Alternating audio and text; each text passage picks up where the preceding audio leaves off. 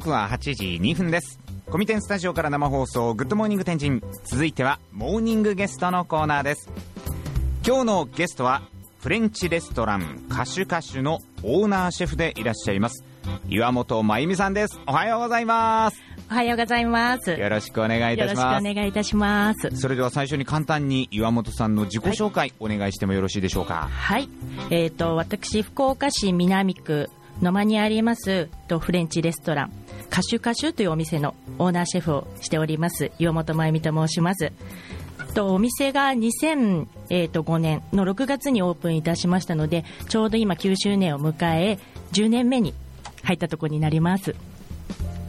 で、えっと、今はお店の営業のスタイルが、えっと、完全予約制のディナーのみの営業でしておりまして、とそれと別に3つお料理教室も持って、はい、お店でもしております。はいということで、えーそんな岩本さん、まあ、なぜ今日お越しいただいたかと言いますと、はい。もうとっても素敵であり、また多彩であるということでがと実は先日ですね、福岡ビューティーレボリューションという団体の主催します、まあ、ディナーショーがあったんですね。はい。まあ、この福岡ビューティーレボリューションは、あこう福岡の方のお美をですね、はい。どんどん引き出していこうというはい。チームでございまして、はい。えーえーパーソナルトレーナーの田村さんという方が、ねはい。主催で、そこのゲストはい。トークということで、そうです。コラボしてイベントして。して、はい、福岡の女性に、えっと、うん心、えっと、体ですね。で、食からアプローチして、皆さんに綺麗になってもらって、そこから発信していってもらおうと思って、福岡の元気をですね。はい。うん。まあ、そこで食の部分でですね岩本さんの、まあ、お料理もはい。そこで実践していただいたんですけれども、はい。まあ、なんと言いますかねそのねその時はねサラダを作っていただいたんですよね、はい、そうです。そのサラダがねものすごいねえこんなサラダあるの？っていうもうなんですかコップのグラスにですねサラダがあのなんこうコーディネートされてですねあものすすごく綺麗な美味しそうなね、はい。ササラダになってたんはいですけども、、同じお野菜でもうん切り方一つで、うん。こう見せ方が変わったりするので、えやっぱりこう第一印象人間もそうなんですけど、第一印象って大事じゃないですか、はいはい。なので田村さんはその第一印象姿勢はい。をアプローチしたんですけど、うん。私はじゃあ料理の第一印象ってやっぱ盛り付けだと思うんですよ、はい。なので皆さんがすぐにできる盛り付けをん。と思って、おしゃれなやっぱ器もとても大事なので、ええ。食を盛るっていうの、うん。うん。で野菜の切り方盛り付けの仕方器選び。そういった感じで明日からもすぐできるようなうん。のを教えていけたらなと思ったのでその時のイベントは。あれをさせていただきました。はい。そうすなんかこうすぐにできそうでしかもこんなに素敵になるの？というのがね分かりやすくて感動するんですよ。さすがプロだなというところであこれ絶対あの家帰ってね、あのー家族に教えようとかやってみようとか思うような形、えー内容だったなと思います。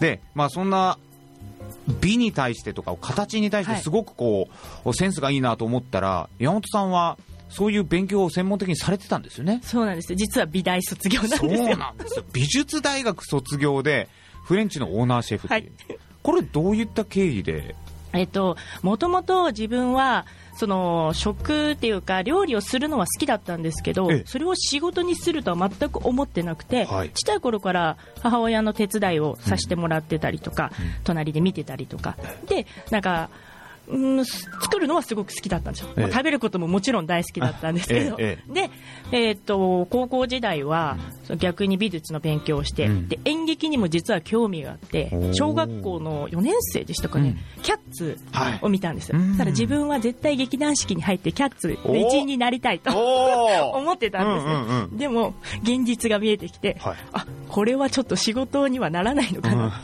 で大学に行くのに、ええ。ーとまあ、ありがたく親がとりあえず4年代は行けとはいはい。言われたので、うん。なら美術かな。えーその時はじゃあ美術の、えー絵描きさんになりたいとか何かこう彫刻家になりたいとかあったんですか？あもう漠然としてたので、ええ。将来の夢とか、うん。もう本当にあなんか好きなことを絵が描けたらいいなぐらいです、でも、えー、と教育実習実は行ったんですよ美術の先生で、はそうなんですね、い、でも先生違うなって 楽しいけど。うん。で学芸員、うん。あまたこれもあ眠たくなるなみたいな 眠たくなるね なるほど。それ困りましたね。せっかく4大の美術大に行くのに。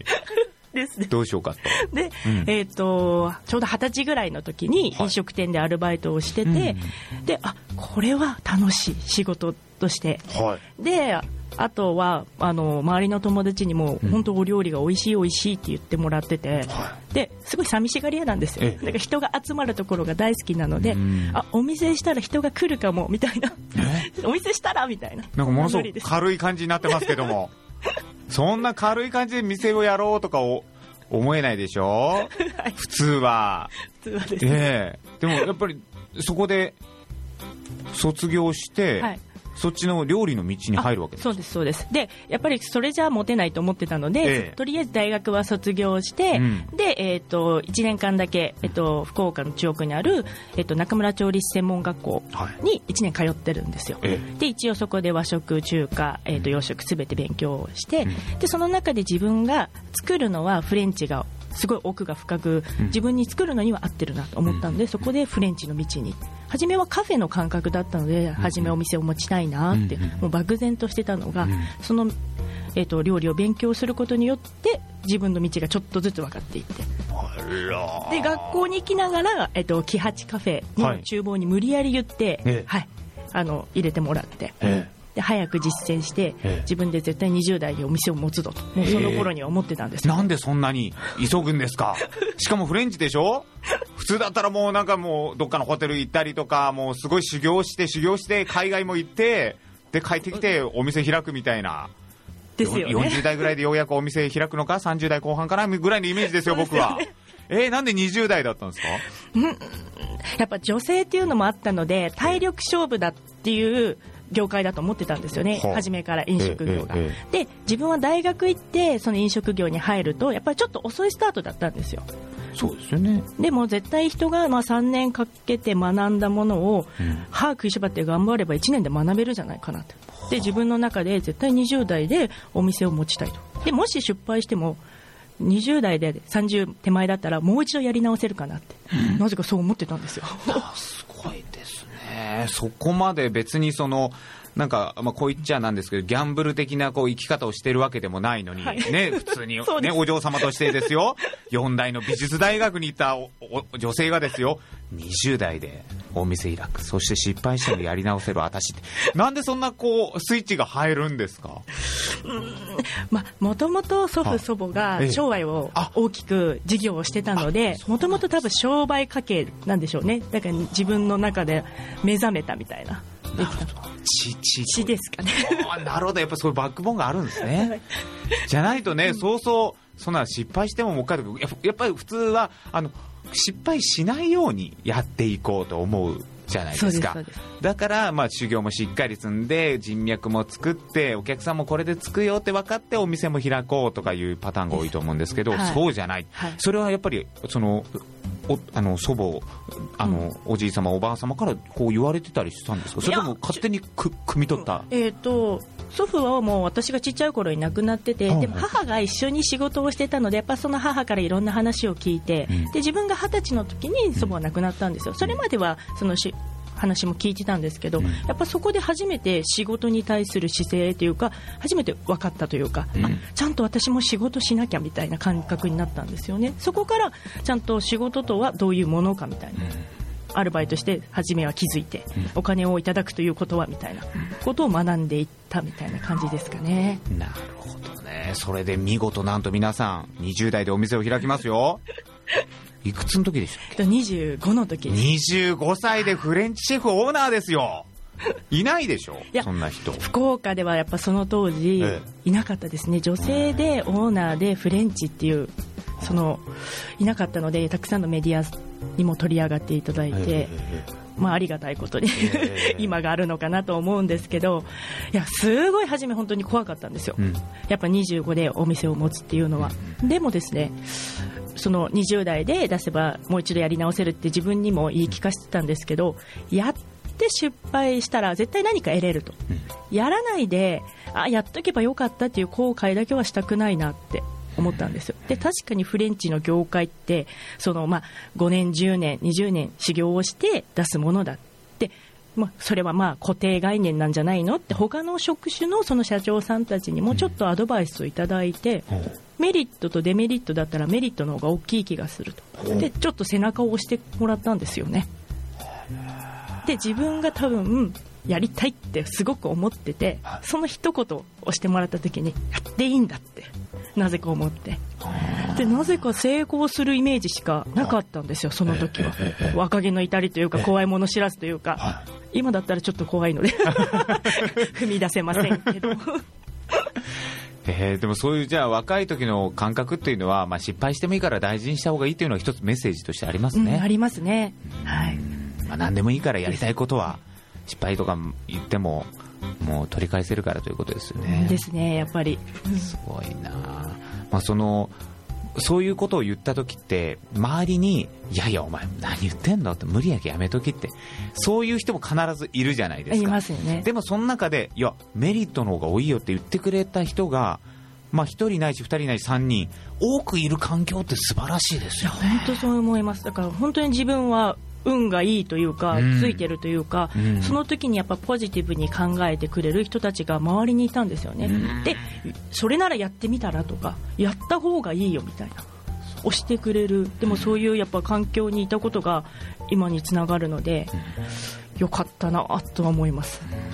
そういう、まあ、メンター的なですね、存在の方々に囲まれるためには何かこう大切にしていることとかありますか？やっぱりですね、うん。自分がポジティブの時とは、うんうん。ポジティブの人が周りに集まってると思うんですよ、ええでも自分がやっぱりネガティブになると、うん。やっぱ周りにもネガティブな人で、うん。やめといたらダメじゃないみたいな感じで、本当にドリームキラーというんですかね。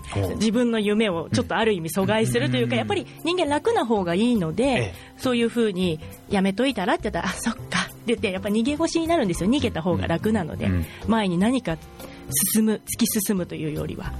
なんですけど自分がいやいややるぞと。強い信念を持ってたらなぜか不思議とそういう人たちが周りに集まってて、うんで押してくれると、うん。でどんどんいい方向に前に進めると、うん。知ったらするとまた自然とそういう人たちばっかりになるんですよ、どんどんどんどん。へえそこなんですよね。楽がしたいんですよ ね。ついついネガティブな自分も受け入れちゃおうなみたいになっちゃうんですよね。なりますなります。まあ、でもそういう経験も実はあの宮本さん自身もはい。されてるということで、そうなんでこのあの歌手歌手も25歳でオープンされて、はい。もう破竹の勢いで大人気。このセンスと美味しさで ありがとうございます。でメディアにも取り取り上げられ、ね、若いしすごいお店があるぞ、はい。ところがはい。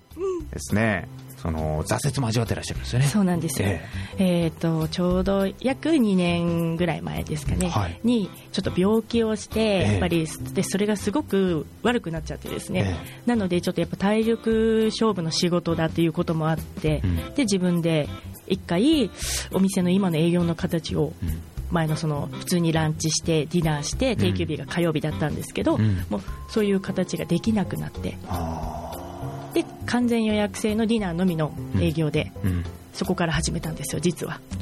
そうなんですね。実はきっかけはちょっと体を壊してっていうのなんですけど。やっぱりその体を壊した理由っていうのはそのまあ物量的な忙しさもありますけどやっぱ精神的な何かもあったんですか？そうですね。やっぱうん若くして店を持ってるので、うん。自分もまだ人間勉強もできてなかったので、ええやっぱそれでもスタッフをうん。3人4人置いてうん。してたんですよね、うん。だからやっぱりそのスタッフの育成とかにもやっぱり飲食業って実際すごい時間が長いんですよ。あで体はい。体力勝負で自分も修行してる時にうん。何度か辞めたいと、うん。もう夢があってもですよ、うん。自分がお店を絶対持ちたいって強い信念があっても、うん。辞めたいって何度か思ったので、うん。やっぱ普通にやっぱりきつすぎてやっぱ思うんですよね。スタッフの方がもね。はい、ええ。でそれをまあフォローできなかったのは、うん。まだ自分の不得の出すところだなと思うんですけど、うん。足りないのでって、うん。今になればですね、うん。でも、まあ、それで、まあ、とんずらしたりとか、うん。本当に朝行ったら来てないとか、あうん、そんなことが多々あって、うん。やっぱり自分的にはストレスがかかっていってるんですよね。ね。最後はその子たちをフォローできなかった分、やっぱり自分に返ってきたんだなとは思います、うんそこは。はい。ね。